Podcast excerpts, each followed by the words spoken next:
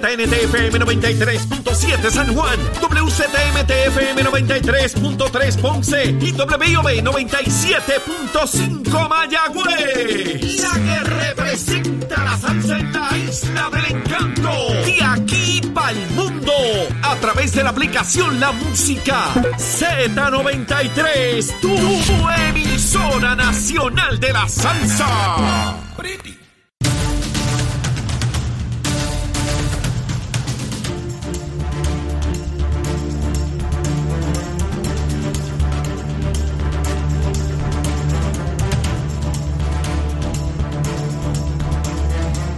Comenzamos nuestra segunda hora aquí en Nación Z Nacional. Soy Leo Díaz y en esta hora vamos a estar compartiendo con Enrique Quique Meléndez, hijo, representante a la Cámara por acumulación por el Partido Nuevo Progresista. Pero antes de comenzar a quemar el cañaveral junto al representante, vamos a los titulares con Carla Cristina. Buenos días, soy Carla Cristina informando para Nación Z Nacional de inmediato los titulares. El gobernador Pedro Pierluisi condiciona su firma de la medida que autoriza una moratoria de 45 días en el pago del impuesto a la gasolina, conocido como la crudita, y que ya fue aprobado por ambas cámaras. Así este proyecto de ley incluye una fuente de repago y de otro lado con miras a desalojar la zona e iniciar un proceso de reforestación. El Departamento de Recursos Naturales y Ambientales presentará hoy una demanda contra 12 individuos que ilegalmente ocupan terrenos de la Reserva de Bahía de Jobos en Salinas. Y de otra parte, tanto el Departamento de Hacienda como el Centro de Recaudación de Ingresos Municipales aseguraron que tienen en la mira a los propietarios de las propiedades utilizadas para alquiler a corto plazo debido a que han identificado numerosos casos de información falsa y evasión contributiva. Y en temas internacionales, la crisis energética entre Rusia y la Unión Europea ha provocado que el euro cayera ayer por debajo del nivel de un dólar cinco centavos, su valor mínimo desde enero de 2017. Para Nación Z Nacional les informó Carla Cristina. Les espero en mi próxima intervención. Leo Díaz. Que venimos bajando, mire, chévere, aceleradamente. Na- Nación Z Nacional por la Z. Arrancamos, arrancamos aquí en Nación Z Nacional, mis amigos. Y hoy tenemos con nosotros a una persona que conozco hace muchos años. Lo vi crecer, ya puedo hablar de personas que vi crecer. Conocí a su padre, Enrique Quique Meléndez, eh, cuando era secretario del Partido Nuevo Progresista, luego fue senador. Y conocí a su hijo desde muy, muy joven, cuando era estudiante. Lo vi convertirse en abogado, eh, una persona muy inteligente, muy dedicado, trabajador. Lo vi convertirse en legislador y ver su desempeño destacado en la legislatura de Puerto Rico. Eh, por mucho tiempo ha sido una persona de mucha fiscalización y de mucho respeto ante la opinión pública. Y es por eso que es un placer tener conmigo en la mañana de hoy, que haya aceptado la invitación, a Enrique Quique Meléndez, hijo. Quique, saludos, ¿cómo estás? Buen día. Saludos, saludos Leo, es un placer estar contigo aquí en tu programa, de verdad, este, estoy muy, muy encantado de estar aquí. Oye, y estaba de otro lado, ¿verdad? Yo te conocí chiquito, verdad que sí, te conocí chiquito, este, de toda la vida, eh, y oye, a nombre de todos los, los- oye, los, los que somos progresistas, PNP, estadistas, te damos las gracias porque tú abriste el camino para muchos de nosotros, junto a otro grupo, ¿verdad? De- en, en otra, en otro tiempo, ¿verdad? Este, en la Cámara de Representantes y, y desde la juventud del partido. Porque es importante destacar que en nuestro partido, a diferencia de otros lugares, la juventud es importante y por ahí poco a poco se van desarrollando los líderes y por eso es que Puerto Rico sabe que cuenta con un PNP que tiene talento que no existe en otro lado. Mira, aquí que de verdad que, que me agrada mucho que estés aquí en el programa. Estaba por invitarte y bueno, se dieron las condiciones para, para que así sea.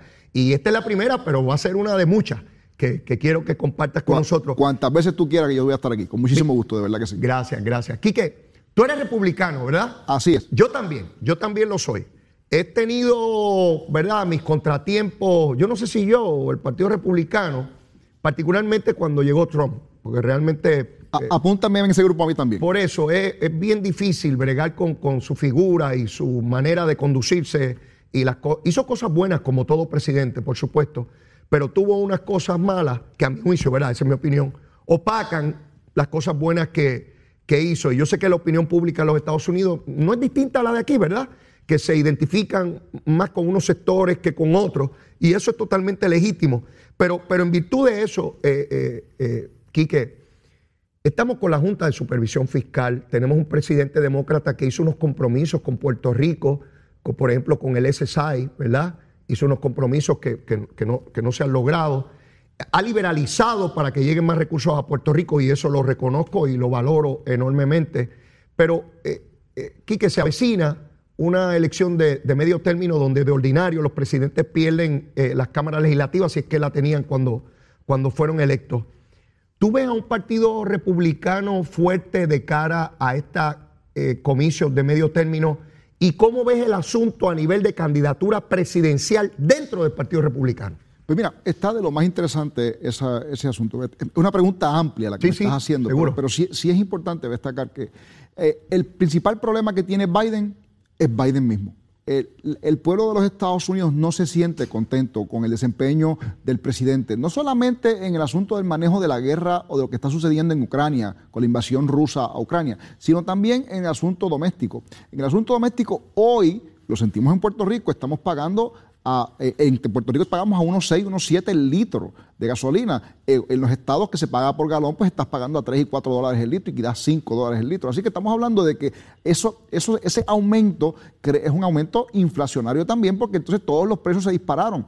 Y la inflación dentro de en todas las encuestas de opinión pública en los estados, aparece ser precisamente el principal problema que está enfrentando eh, el, americano común, ¿verdad? Entonces dice, espérate, eh, desde que este señor, salimos de Trump, que Trump tenía 25 mil defectos, el principal de ellos, su boca, eh, porque decía las cosas de una manera que obviamente no es este, tradicional, y eso no le cae bien a todo el mundo. no, no necesariamente decía cosas Oye, decía cosas que sí eran importantes, que eran serias, pero decía también unos disparates que pues obviamente le creaban problemas. Y por eso perdió la presidencia de los Estados Unidos. Pero el cambio eh, en términos económicos para el bolsillo del americano común, ¿verdad? Del ciudadano americano común de cualquier estado, en Montana, en Wyoming, pues oye, lo están sintiendo en el bolsillo y le está doliendo. Hay unas promesas de campaña que evidentemente el presidente Biden hizo que no ha cumplido. Entre ellas, el, el grupo demócrata más liberal, los famosos progressives, los progresistas, eh, AOC, este, Ilan Omar, eh, ellos empujan, entre otras cosas, una medida socialista politiquera, por cierto, que es eh, el asunto este de cancelar la deuda estudiantil. Esa, ese asunto de la cancelación de 1.3 trillones de dólares, estamos hablando de que esa es la deuda más grande que tienen los, americanos después de las deudas hipotecarias. Al primero que yo le escuché ese discurso fue a Bernie Sanders, en su campaña desde Hillary Clinton, desde por allá, en primaria. Pues ellos llevan, ellos llevan buscando, ese, discurso pegó en la campaña, cogió tracción, porque el americano decía, espérate, espérate, espérate, eh, esto, la verdad que yo tengo una deuda ahí grande, de hecho, yo tengo una deuda grande de, este préstamo Yo tengo un montón de deuda y si me dice que me las van a perdonar, pues, pues, seguro que voto por eso. Pues entonces eso no lo han cumplido. Entonces ahora la presión de la, de la elección de medio término que viene ahora en un Congreso muy particular, que la mayoría es apenas de poco menos que son 8, 8, 10, por ahí los demócratas que hay en la Cámara, y en el Senado está empate, lo que todas las encuestas de opinión establecen que el Congreso va a cambiar de mando, o sea, que el, Senado debe pasar a manos republicanas completo y, con una mayoría de apenas tres, cuatro senadores adicionales en el Senado, y en la Cámara podría caer entonces este, el control de la Cámara en manos republicanas. Eh, oye, y esto es sin contar, ¿verdad? Sin tener una figura fuerte que unifique el Partido Republicano para eh, de camino a la presidencia, porque no hay hoy, ¿verdad? Y es importante destacarlo, no existe hoy eh, una persona que eh, todo el mundo diga, todo el republicano diga, no, no, mira, el candidato va a ser fulano, o sea, va a ser, este, pues no, eso no existe. Hoy hay una división en el Partido Republicano porque Donald Trump todavía está dejando las puertas abiertas para aspirar a la reelección. Y tiene, una, base, y tiene una base política amplísima. Oye, lo, ha hecho. Y Donald Trump vive de la polarización. de eso es que él vive. Así es. Entonces, eh, eh, eso es importante porque la gente dice, ah, pero es que tú escuchas a Trump decir esos disparates. Bueno, para algunas personas son disparates, pero para, otras, personas no. Así es. Y, eso es algo que a veces es difícil de explicar y de entender. Pero, pero, la política funciona de esa forma. Y Donald Trump encontró un, nicho de, para establecer una base de poder polarizando la nación. Entonces, en ese escenario, él gana. Claro, ahora, con una presidencia de, Biden, pues él tiene que buscar la forma de, si quiere volver a ser presidente, de volver a suavizar el discurso y buscar la forma de, lucir presidencial nuevamente. Claro, tiene detrás gente que son aliados de él, como el mismo este, eh, gobernador de Florida, este, de Santis, que de Santis le interesa también hacer este, aspirar a la presidencia. Quique, tú que, que, participas activamente del Partido Republicano, yo veo la figura de DeSantis, que, que es un gobernador fuerte, ¿verdad? Una figura también un tanto polarizante. Yo lo veo tratando de emular la conducta de Trump en muchas cosas. No, definitivamente. Pero yo no sé si esa es su verdadera personalidad o, está simulando algo para alcanzar ese voto de Trump. Y, tengo, eh, a veces pienso que sí, a veces pienso que no. ¿Cuál es tu parecer? Pero cuando yo conocí ¿verdad? a, a DeSantis, tuve la oportunidad de compartir con, él, eh, compartir con él varias veces. Mira, pues uno, uno, piensa que es una persona que es mucho más down to earth, mucho más este, manejable, pero oye, cuando se monta en un podio. Cambia. Eh, como mucha gente que tú y yo conocemos, ¿verdad? se monta en un podio y te dice, ¿qué pasó aquí, verdad? Este, eh, pero, pero eso es eso. O sea, si él está apelando a una base trompista, porque fíjate que interesante, Trump se muda de Nueva York, que es un estado liberal demócrata, a Florida. O sea, es que estamos hablando de que él es un, ahora un residente y un elector del estado de la Florida y evidentemente, de hecho se habló en un momento dado, porque no solamente Trump, sino sus hijos, su hija también, Ivanka, se mudó también este, a Florida y se hablaba de que podía retar a Marco Rubio en primarias para el Senado de los Estados Unidos. Eso no ocurrió porque se pudo bajar, pues pudieron bajar este, las aguas y las diferencias se, eh, trataron de, de corregir. Little Marco, Little Marco, como le decía eh, Trump. el, Esa, relación nunca ha quedado bien. Siempre ha habido, tú sabes, esa, ese puntillazo, esa, esa espinita en el corazón que se tienen uno y otro de las cosas que se dijeron en la campaña, en los debates presidenciales particularmente. Fuera, fuera de DeSantis, ¿qué, otra figura tú crees pues que está ahí terciando para, ¿verdad? Yo eh, creo, eh, Scott, el, el, el, senador. El senador Rick Scott le interesa ser candidato a la gobernación. Tiene una base económica grande, es billonario. También otro, en términos de los billonarios, pertenece al club de Trump de los billonarios, es una persona con mucho, mucha capacidad económica, pero también tiene mucha capacidad para recaudar dinero, que tú sabes que eso es importantísimo. Importantísimo, esas campañas son de millones y millones de dólares. Oye, las campañas han sido en estos últimos años sin precedentes, se recogen miles de millones de dólares para poder entonces aspirar a la presidencia de los Estados Unidos. Jeff Bush, que aspiró, o por lo menos empezó una candidatura, fue el más que recogió y tuvo que retirarse a mitad de camino porque se quedó sin, sin gasolina. Sí, con, chavitos nada, los chavitos son importantes, pero no determinantes. Correcto. Entonces, eh, está también, aparte de Rick Scott, está este, la ex gobernadora y ex, ex embajadora de los Estados Unidos en las Naciones Unidas, eh, Nikki Haley. Ella es una, oye, una, una, mujer muy este, versada en asuntos no solamente internacionales, pero también fue gobernadora de un estado republicano, ¿sabes? Que, que tiene, tiene, ¿sabes? tiene el, conocimiento de cómo manejar una administración pública. Ahí el ex candidato a presidente, que ahora es senador de Utah, Mitt Romney, también se, presume que le interesaría aspirar nuevamente a la presidencia de los Estados Unidos. Mitt Romney eh, a veces me da la impresión de que se ha convertido en demócrata, porque, porque se identifica, eh, para mí es el candidato más de centro, de, todas las figuras que, que se mencionan, el más de centro parecería ser Mitt Romney. pero precisamente ese es su problema. Sus posturas es que básicamente tratando de razonar la política y llevarla al centro donde estaba en, el periodo de Reagan, pues eso es lo que le está afectando porque Trump ha logrado crear un ambiente totalmente distinto, que es polarizante y mientras si lo ven como flojo, este es flojo. Exactamente. Este entrega las causas nuestras a, los liberales. Ese es el problema de, que tiene este, el amigo Romney en ese, ahora con el asunto este de su aspiración. Pero yo creo que el mejor, ¿verdad? Que se menciona, que ahora está bastante por lo bajo, está bastante tranquilito, es Paul Ryan, el que era speaker de la Cámara. Pero él está esperando a ver qué es lo que va a pasar si hay un espacio para que la razonabilidad vuelva a, a ser la bandera del Partido Republicano pues podría volver a entrar y aspirar a la, a la presidencia de los Estados Unidos. Él apoyó públicamente a la candidata al Tribunal Supremo Jackson. Eh, eh, y me, llamó la atención porque el Partido Republicano cerró filas, con excepción de tres senadores, donde estaba Romney, eh, cerraron filas en contra de la candidata de, Biden al Tribunal Supremo. Lo que, pasa, lo que, pasa, es que me parece a mí que es importante, Leo, y eso lo vemos, a mí lo vemos en Puerto Rico.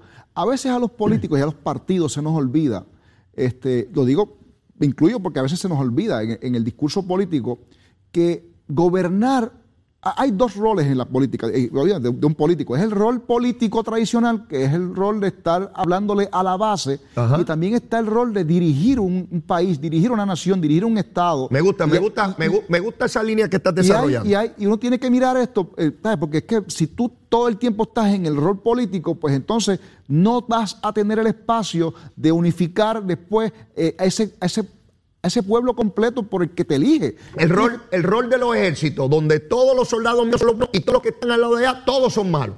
Ah, eso, y eso crea problemas, porque entonces si tú dices que todos los oficiales tuyos son enemigos, ¿cómo te vas a sentar en la mesa con ellos para buscar la forma de eh, tratar de resolver un problema? Oye, hay momentos donde tú tienes que pensar en el futuro del país, de la nación, del Estado, para poder entonces desarrollar una estrategia, oye, en conjunto, porque a veces es más importante el bien de todos que el bien de un partido. Y yo creo que, oye, en la historia hay montones de ejemplos donde cuando suceden esos tipos de acercamientos, los líderes en vez de caer, se crecen. Pero a veces hay gente, te lo, confieso porque lo he visto, y es una de mis grandes frustraciones este, en la política, muy poca gente entiende eso. Y yo estoy seguro que tú lo, has vivido, sí. sabes. Y, y en la medida en que, y me llama la atención, Quique, porque tú eres un hombre joven, eh, ya llevas un tiempo en el proceso político, lo conoces muy bien desde, desde, niño, pero me llama la atención que tú lo digas con esa claridad, con esa elocuencia. Siempre es más difícil tratar de instrumentar eso que tú acabas de decir, ¿verdad? Particularmente porque estás en un partido, hay unos delineamientos y tan pronto uno tiene una opinión distinta, pues lo miran con recelo, piensan que es que uno se quiere destacar solo, que uno no juega en equipo, que traiciona los intereses de la colectividad. Es bien complejo y es más complejo de lo que, lo, de, lo que las personas que están fuera de la política lo pueden percibir. Oye, yo he visto eso y lo he sufrido, porque a mí me han señalado varias veces, cuando yo a veces tengo que señalar un caso de corrupción y le digo, he hecho, ¿verdad? y yo tuve mis diferencias con, distintos gobernadores, porque uno, las diferencias yo las trato de lavar en casa, adentro, siempre. Nunca nadie va a decir que yo salía afuera a, decir algo, a hacer una denuncia o a reaccionar a un asunto sin haberlo antes discutido adentro. Eso siempre, ese es mi estilo, porque eso es lo que me enseñaron a mí. Eh, yo, si alguien es institucional, he sido yo a través del tiempo, pero ha habido casos donde a veces hay que forzar y uno de los casos, ¿verdad?, este, que más me, dolió, pero hubo que hacerlo, era el asunto de la ex secretaria de Educación, Kelleher. Eh, yo recibo información. A nosotros, oye, tú fuiste legislador y sabes eh, con la cantidad de gente que te envía y te trae documentación, una con, una sentido, otra sin ningún sentido. De, todo tipo. De todo tipo. Entonces a mí me traen la información de que hay unos problemas serios este, eh, con, la, con la secretaria. Hago el, due diligence, como se hace, ¿verdad? Este, se verifica, en efecto hay un problema, se le presenta al equipo en Fortaleza eh, y pues obviamente yo soy el malo entonces por hacer eso. Entonces, al final del día, ¿qué terminó pasando? La acusaron.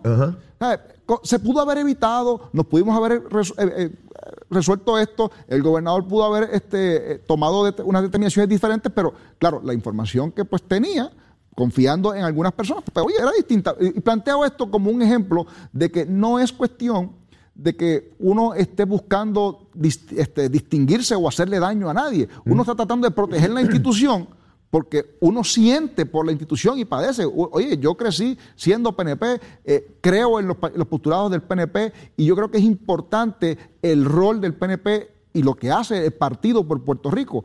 Pero a veces tenemos que mirar, ¿verdad? Que tenemos que proteger la institución porque a veces eh, gente que no tiene ese mismo cariño por la institución llega a posiciones, mi hermano. Oye, tú lo has visto. Yo, yo comparto eso. Y, duele como tú no te imaginas. Yo, yo lo comparto y lo entiendo perfectamente y lo viví. A mí me correspondió llevar a cabo la investigación del Instituto del SIDA, que fue una investigación que, que llamó enormemente la atención en la década de los 90. El informe que se llevó a las autoridades federales con un show mediático por parte de David Noriega, ese informe tiene la firma de Leonides Díaz Urbina, de Leo Díaz. No sé. Quien identificó la cuenta en el Hamilton Bank en Miami fue mi oficina, mi equipo. Identificamos y rastreamos el dinero. Lo enviamos a todas las dependencias. Y habían personas, eh, estadistas, molestos porque yo hice la investigación. Pues lo lamento, lo lamento. Si alguien lo hizo mal, lo hizo mal. Así, es Y- que y- tiene que ser así. Mira, yo, yo veo lo que ocurre en el Partido Popular con el alcalde de Trujillo Alto. Cirilo, que fue senador, envió un documento para que releven al alcalde de Trujillo Alto, no de, no de la alcaldía, no lo pueden relevar de eso, él tiene un derecho propietario y se presume inocente y toda la cosa. Pero políticamente para que lo releven de las posiciones del Partido Popular. Y sigue allí, no hacen nada. Entonces, en los partidos, mira lo que hace Manuel Natal. En vez de pedir transparencia sobre Nogales, dice que todo está bien y que no hay que investigar nada. O sea, los partidos tienen una, una, una inclinación natural a, a establecer una barrera, un anillo de seguridad para su liderato, que, que cada vez es más débil. Pero hay esta cosa natural de que, no, no, no, no, no, no, el mío no ha hecho nada. El del otro lado ha hecho, ese sí, ese hay que meterlo preso. Mira, yo tengo una varita aquí, Quique, la cortita, la cortita. Esta es la que le aplicamos a nuestros enemigos, a nuestros adversarios, la cortita, hay que meterlo preso, hay que llevárselo, que lo voten de Puerto Rico, que voten la llave de la cárcel. Pero cuando son los nuestros, la vara larga, la larga. No, no, ese es mío, ese no lo pueden votar. Si hubiese un alcalde PNP que estuviera escondido, que se sabe que ya fue emplazado por los federales, de verdad, no el invento ese que tienen contra Miguel Romero, de verdad como el de Trujillo Alto, que está cobrando y no va a la alcaldía por meses, que no se presenta ante la prensa, que no le contesta al partido. Si hubiese un alcalde PNP así, iban a la casa, al cuarto se le metían a buscarlo. Pero, pero con este alcalde no sucede nada. Ve, si- si hemos ese, escuchado- ese tipo de doble vara es la que yo no puedo tolerar. Pero hemos escuchado rumores de un montón de alcaldes y, se- y la, y la prensa le encanta estar hablando precisamente y los populares hablan de un montón de alcaldes del PNP, que si esto, que si lo otro. Pero ven acá, tú sabes, los que están en problemas. Oye, y es importante establecer, el que haya cometido una ilegalidad, oye, tiene que ser procesado sin importar el partido. ¿Y por qué eso es importante? Porque uno tiene que ser consistente. En la medida en que uno fiscaliza, tiene que entonces entender que cuando uno de los de los nuestros está señalado, tiene que mirar. Pero la realidad del caso es que al final del día, no hemos visto que se hayan materializado las grandes listas, esas que se, oye, yo estoy seguro que tú las viste, había periodistas publicando listas de 10, 15 alcaldes que estaban básicamente todos del PNP en problemas. ¿Cuántos han I- Igual que cuando acusaron legisladores, empezaron a dar listas de montones de legisladores que que iban a están investigando, no se ha materializado. Mira, yo no sé si eso, si eso eh, eh, quiere decir que las, las investigaciones no existían, pero cuando hay una investigación, y esto es importante que la gente lo entienda, las investigaciones producen resultados. A veces el resultado es, vamos a, eh, la- la- obviamente se, se le lleva al, al fiscal, en el caso, el, aquí en Puerto Rico el fiscal, el Departamento de Justicia, en el caso este, federal a los fiscales del US District Attorney, y ellos deciden si radican o no. Una investigación culmina con radicación o con no radicación. El problema es que siempre nos enteramos cuando se radica, pero nunca nos enteramos cuando simplemente decidieron no hacerlo. Sí, eso es una falla del sistema. Y, y eso, eso, es una- eso es un señalamiento que, oye, se ha tratado de corregir por mucho tiempo, se ha criticado, pero nunca ha pasado nada, porque no está necesariamente en las manos de nosotros. Pero sí es importante que a veces la gente entienda, mira, sí, alguien fue con alguna este, eh, alegación donde a los federales sobre algún asunto de algún político. y lo investigan. Y lo investigaron. Es- oye, eso, para eso están. Y procesan o descartan. Eh, y, y la- y en la mayoría de los casos, que es la parte importante que yo creo que la gente entienda, la mayoría de los casos se descartan. Porque, so- oye, como la recibimos nosotros los legisladores, la información, uno tiene que hacer el due diligence. Yo verifico si la, informa- si la Bueno. investigación, eh, si esa información es Yo, correcta. yo, yo veo el ejemplo de, de- de mi esposa, de, de Zulma, que es fiscal especial independiente. En ocasiones, el Departamento de Justicia dice que hay base para un caso y lo envía al FEI. Allí el panel de jueces entiende igual. Y cuando le dan el caso a ella, y ella busca todas, porque ella es la que tiene que ir a probar el caso, Así ni es. es justicia ni es el panel, es el fiscal. Cuando ella busca toda la prueba, se da cuenta que no hay prueba para, para, para, para demostrar la culpabilidad de esa persona. Pues, ¿qué decide? Archivar.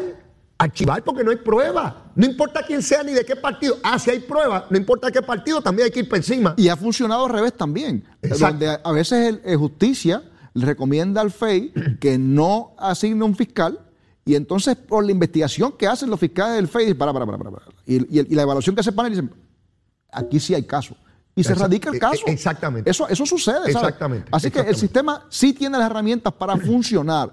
¿verdad? Lo importante es que estemos claros de que a veces cuando uno reacciona a, una, a una, un señalamiento que se hace, uno tiene que mirarlo, pues uno tiene que ser consistente. A veces vemos, ¿verdad?, cómo eh, funcionarios de la oposición, y esto, esto ahí es donde falla los nuevos partidos, ¿verdad? Porque cuando estamos hablando de un partido como el PNP o Partido Popular, que son partidos eh, históricos en Puerto Rico, ah, no, esos son bandidos, eso, hay, eso están presos ya, ya desde el principio.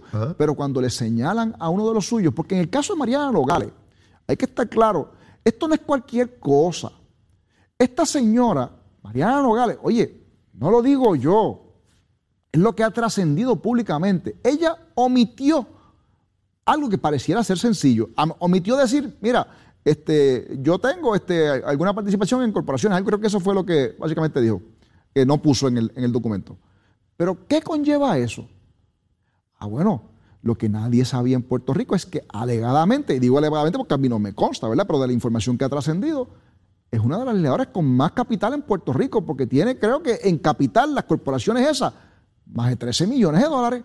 Entonces, pero ven acá, eso no fue lo que ella, ella no decía que eso... Sí, sí, eh, insólito, insólito, insólito. pero eso no hay ningún problema. Eh, no, no, no, no, eso es un, descuido que eso se resuelve con una tontería. El encasillado X lo confundí con el J y ya está. Pero la pregunta es, esas propiedades que, obviamente, Mariana Logales tenía a través que, de, hecho, un momento dado dijo, eso no es mío, eso es de mami.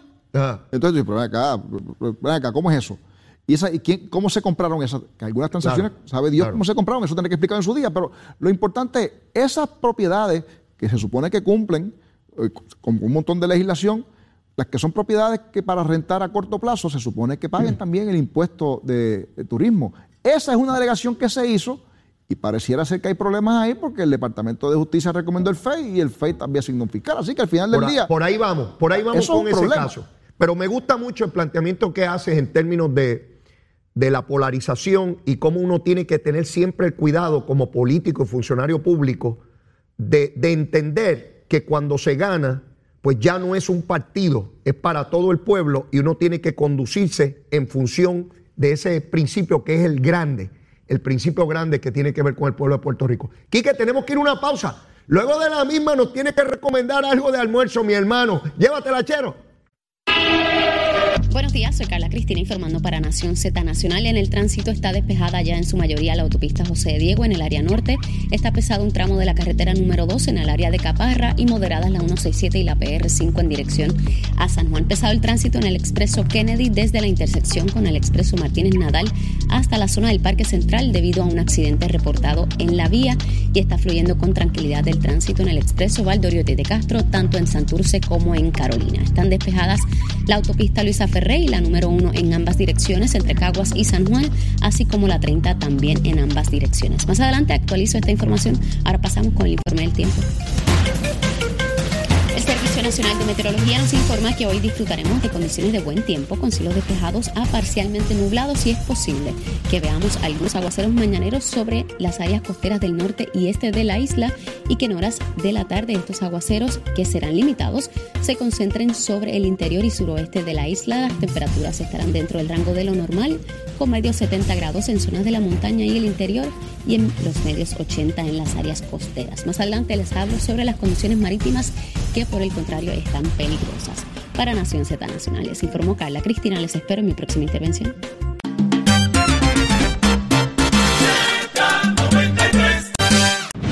Sin pelos en la lengua. Es esa otra cultura, la cultura de la violencia, donde ver asesinar a alguien es algo muy sencillo. Leo, Leo Díaz, en Nación Z Nacional, por Z93. Buenos días, soy Carla Cristina informando para Nación Z Nacional de inmediato los titulares. Un estudio comisionado por la Oficina Central de Recuperación, Reconstrucción y Resiliencia y la Agencia Federal para el Manejo de Emergencias reveló que Santa Isabel y Juan se encuentran entre los municipios que evidencian mayor magnitud de erosión tras el paso del huracán María. De otra parte, los portavoces de varios sindicatos y organizaciones estudiantiles anunciaron que el próximo domingo se reunirán en la Plaza Colón del Viejo San Juan para marchar hasta la fortaleza como parte de las manifestaciones del Día Internacional de la Clase Trabajadora. Mientras, el Departamento del Trabajo y Recursos Humanos realizará hoy una feria de empleos en el Coliseo Dolores Toguita Martínez de Juana Díaz, en el cual participará sobre una veintena de patronos de diversas industrias. Esta feria de empleo se realizará desde las 9 de la mañana hasta las 2 de la tarde de hoy. En temas internacionales, a cinco meses para las elecciones presidenciales, la Cámara de Diputados de Brasil aprobó ayer una medida que convierte en permanente el proyecto de ayudas sociales impulsado por el gobierno de Jair Bolsonaro. Para Nación Z Nacional, les informó Carla Cristina. Les espero en mi próxima intervención. Estás con Nación Z Nacional por el Habla Música y Z93. Comenzamos nuestra última media hora de programa. Rapidito se va el tiempo aquí y tenemos con nosotros al representante Enrique Quique Meléndez. Quique, a las nueve y media, nuestros invitados siempre hacen una recomendación de almuerzo. Hoy te toca a ti. Tira para adelante. Bueno, como yo soy así, amante de la controversia, pues, oye, un arrocito blanco con con beef. Pero la controversia es la siguiente, porque eso es fácil, eso es bien bueno.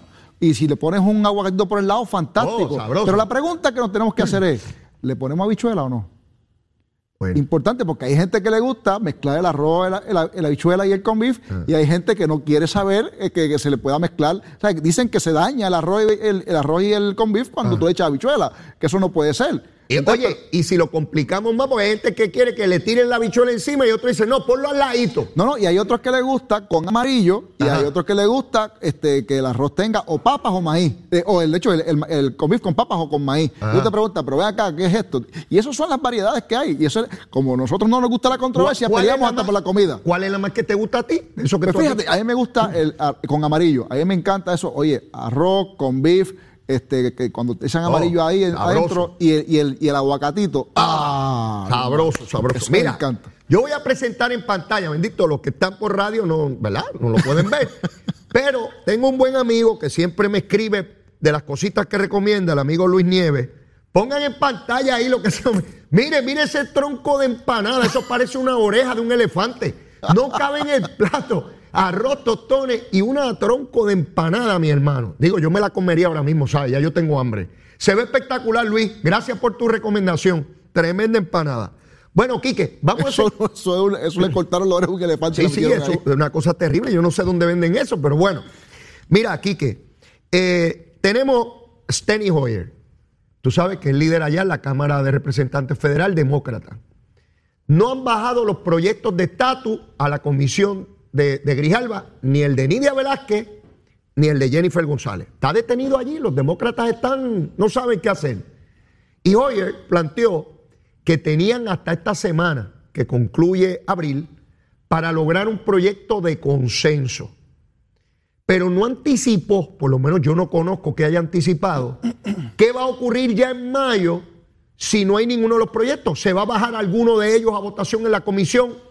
Y a Dios que reparta suerte. ¿Qué tú sabes de eso? Pues mira, hay, hay varias teorías sobre ese asunto. Yo, yo sé que eh, Steny Hoyer, que es el número dos en la Cámara de Representantes, es el, obviamente el, hombre que le busca los votos a, Nancy Pelosi para, para, aprobar legislación. Es el, ese, ese es su trabajo.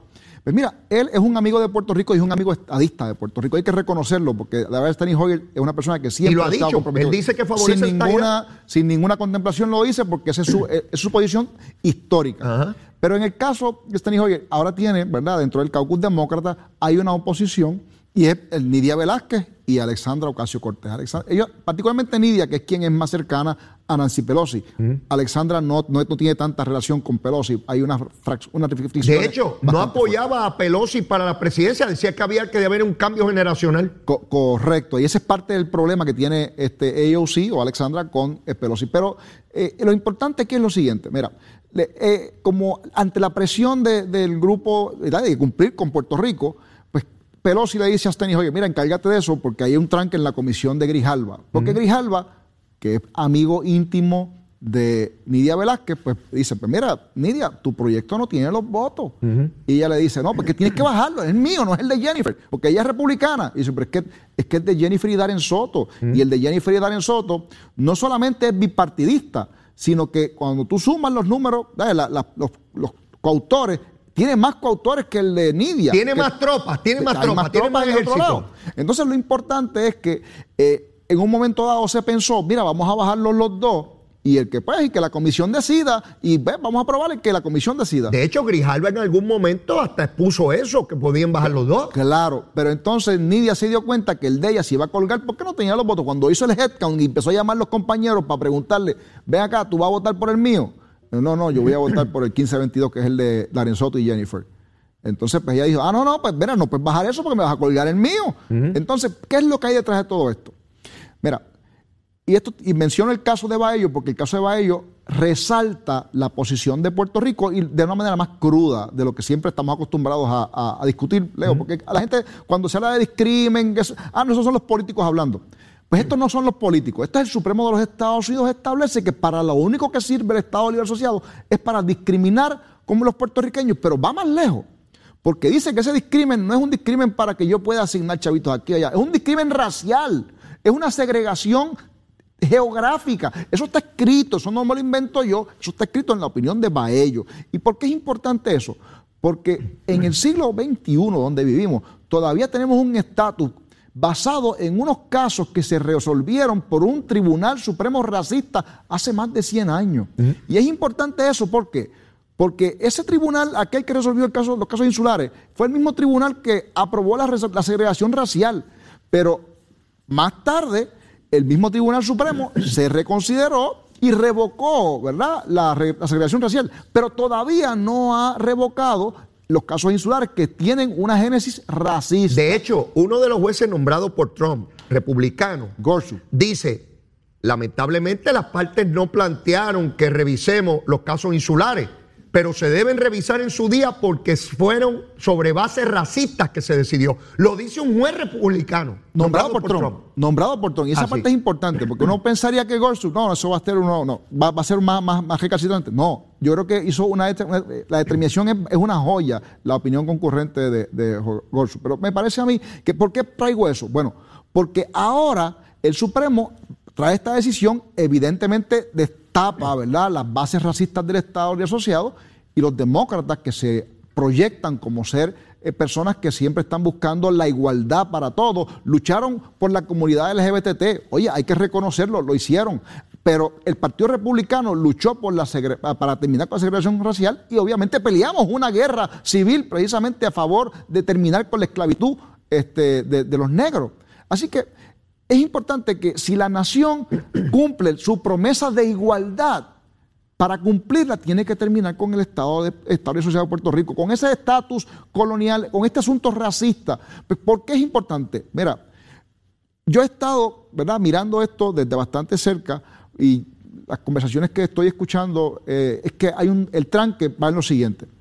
Mira, el liderato político de Puerto Rico, particularmente la oposición a la estadidad, dirigida por Aníbal Acevedo Vilá, que todo el mundo sabe que Aníbal es quien está detrás de Nidia Velázquez metiéndole cosas en la cabeza. Eso, eso no es un secreto. Aníbal es muy hábil. No puedo tampoco tapar eso con la mano y tengo que reconocerlo.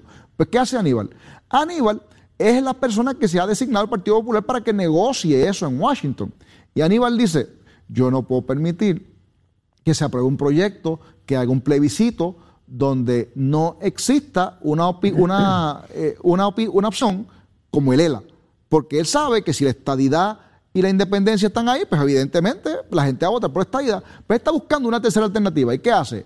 Él está pidiendo que se atienda a la República Asociada, la República Asociada, porque ya están claros de que no puede ser el ELA, pero que se atienda como una vertiente diferente a la, a la independencia y que se garantice dentro de esa república asociada la ciudadanía común, la defensa común y básicamente el Estado asociado dentro de la república asociada. Entonces, Hoyer le dice, mira, es que eso no se puede hacer porque eso no existe, eso no cabe dentro de la Constitución de los Estados Unidos.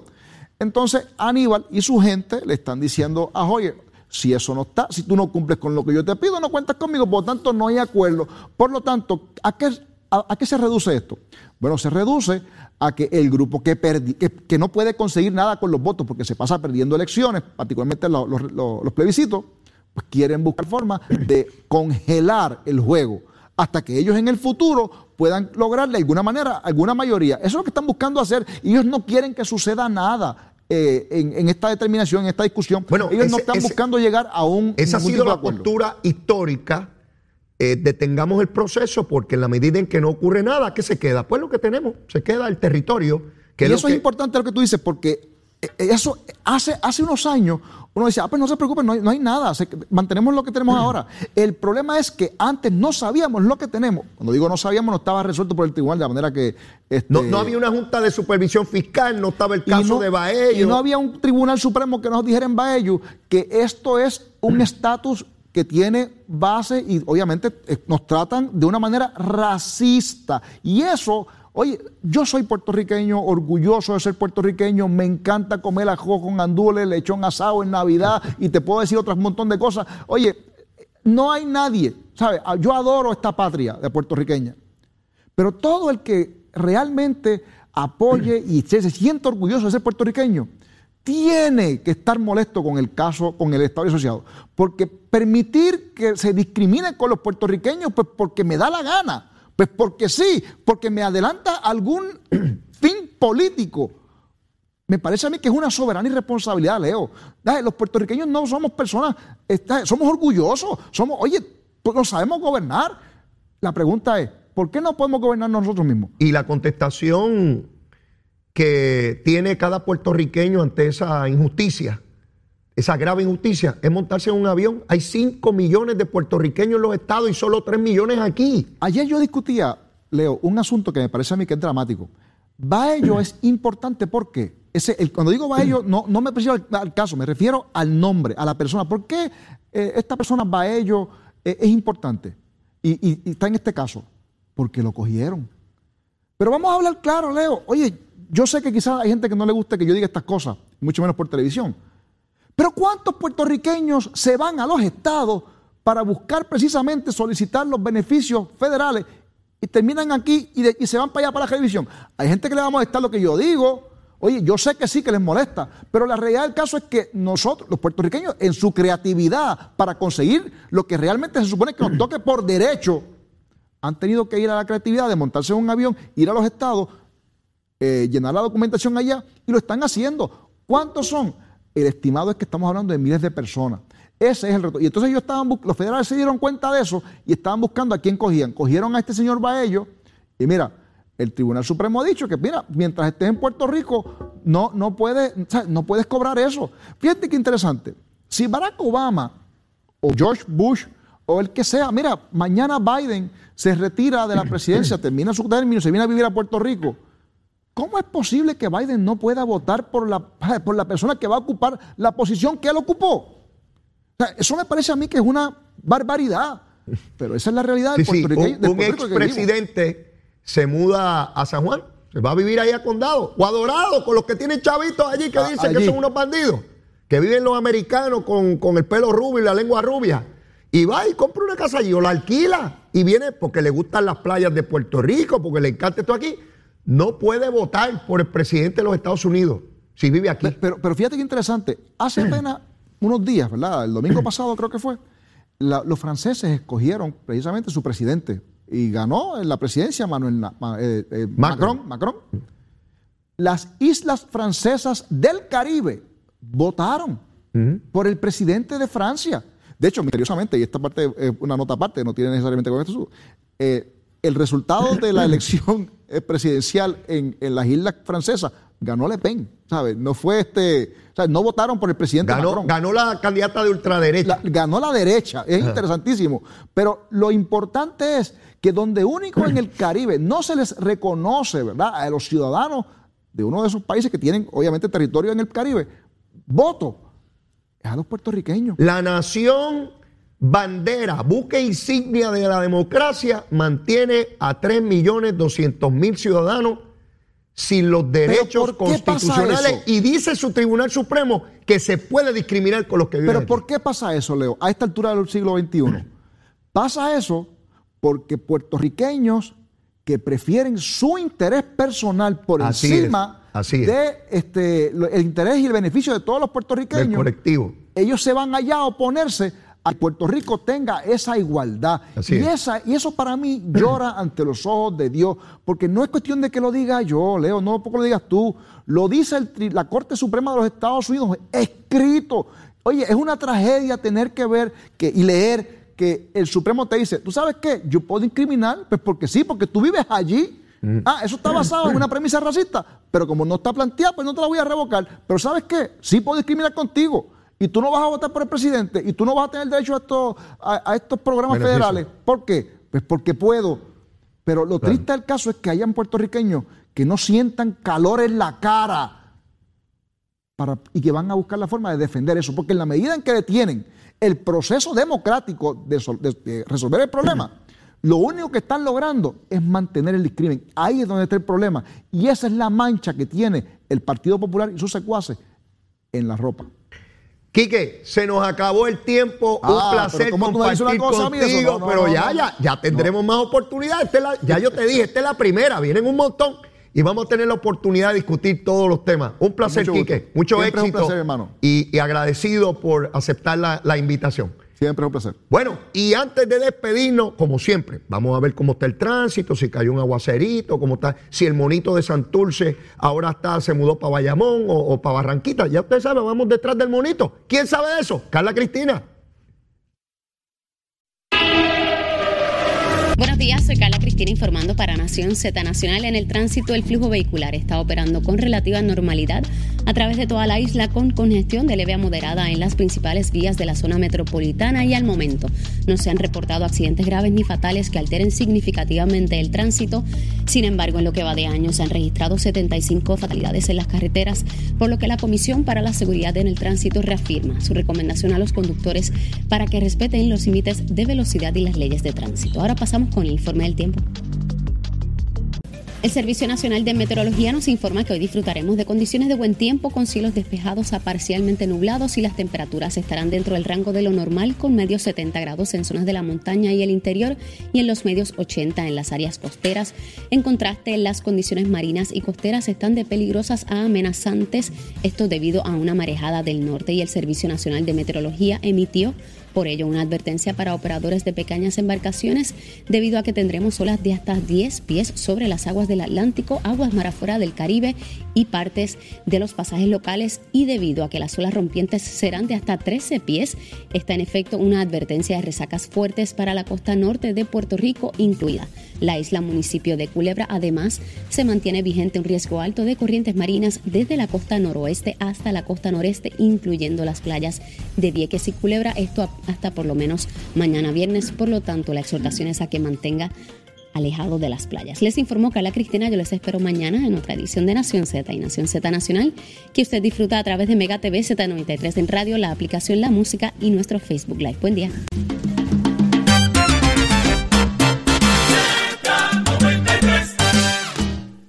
Bueno, mis amigos, ya terminando el programa, ¿recuerdan todo lo que se habló de Whitefish? Pues mire, no hubo ninguna ilegalidad, todo estuvo bien después de todos aquellos desastres.